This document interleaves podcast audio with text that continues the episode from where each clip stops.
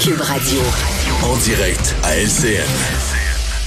Aller joindre notre collègue, peut-être qui se trouve sous euh, cette couverture, Richard Martineau. Bonjour. Euh, je bonne suis- année, Richard. Bonne année. Je suis hyper protégé contre. Écoute, le virus, c'est ça qu'on va nous demander bientôt de faire. Là.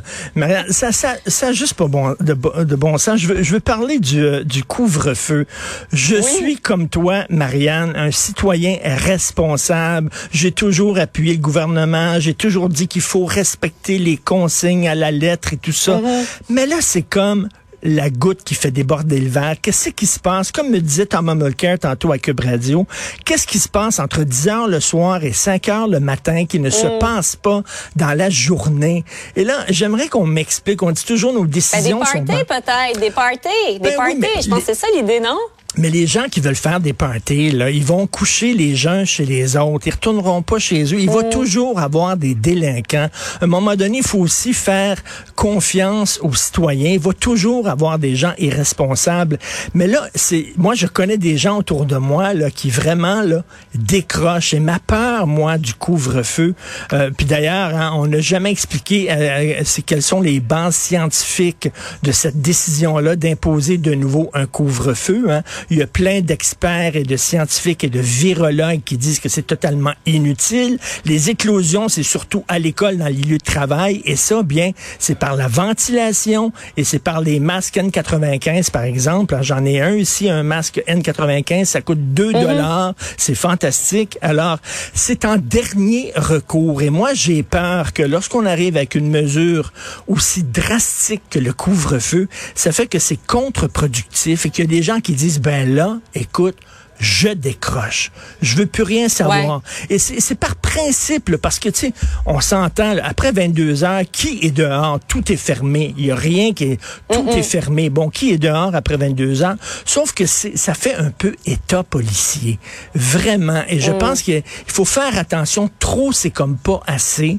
Euh, et, et- et on l'a vu, hein, le 30 décembre, il y a 13 scientifiques, experts, qui ont écrit une lettre ouverte en disant, nous autres, on se pose de sérieuses questions sur vraiment euh, l'utilité euh, du couvre-feu. Donc, et j'entendais tantôt euh, avec toi, euh, euh, Marianne, Sylvain Gaudreau du PQ qui dit, il va falloir commencer à penser à vivre avec le virus parce que là, c'est quoi le plan, là? On va rester euh, euh, terré chez nous, comme je, je montrais tantôt, sous une couverture terrée en attendant quoi? Ouais. En attendant, à un moment donné, on est en train Ben là, de on, on parle de passer de 10 jours d'isolement à 5, donc justement pour que euh, ça continue de rouler finalement cette société. Ben, ben, j'espère, on se croise les doigts. Ça a été des, des- ça a été des- moi j'ai passé les vacances les plus de ma vie, vraiment. vrai. Et les gens, on a, c'est c'est à peu près comme ça. Donc, c'est euh, pas gentil pour ta famille, ça, Richard. C'est pas gentil pour ta famille. j'étais comme dans de- le film de Shining. J'avais hâte de sortir.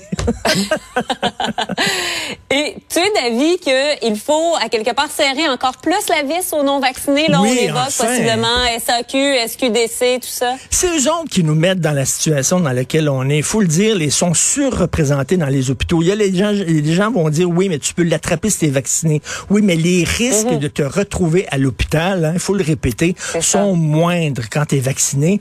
Les gens qui se retrouvent Mhm. à l'hôpital, c'est surtout des non-vaccinés. Regarde les deux frères Bogdanov, là, hein, qui sont morts, les deux frères, euh, dans un intervalle d'une semaine, les fameux Russes là, qui Mhm. avaient euh, animé une émission de télévision en France dans les années 80. Ils étaient pas vaccinés. Ils croyaient pas au virus.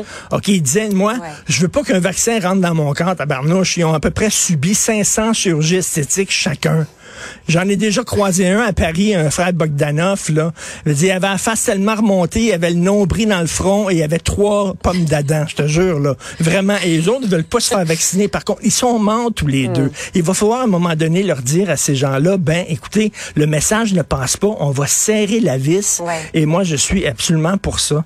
Donc, euh, à un moment donné, euh, il va T'as falloir... vu aussi dans, dans l'avion, hein? T'as vu dans l'avion euh, ce qui s'est passé? C'est incroyable. Vraiment, ben, des influenceurs. tu sais, euh, oui, on, voit ça, là, des influenceurs qui faisaient le party.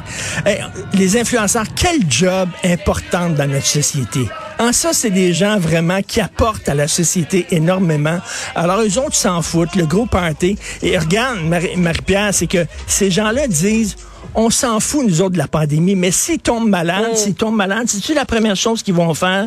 Ils vont sortir leur carte d'assurance maladie, puis ils vont dire, je suis un citoyen québécois, moi, j'ai besoin de, de soins, moi, vous allez tous payer pour mes soins, moi, puis je vais passer avant tout le monde parce que j'ai attrapé la... la... Ça, c'est vraiment quelle gang d'égoïstes total. Merci beaucoup. Richard. Ça mais- part fort en à- 2022. Après 22 heures, vous allez me voir dehors parce que je vais aller promener mon chien. Il est super beau. Regarde. Ah, tu peux Il maintenant. vraiment que je peux. Bye. Salut. À demain, Richard. Bye.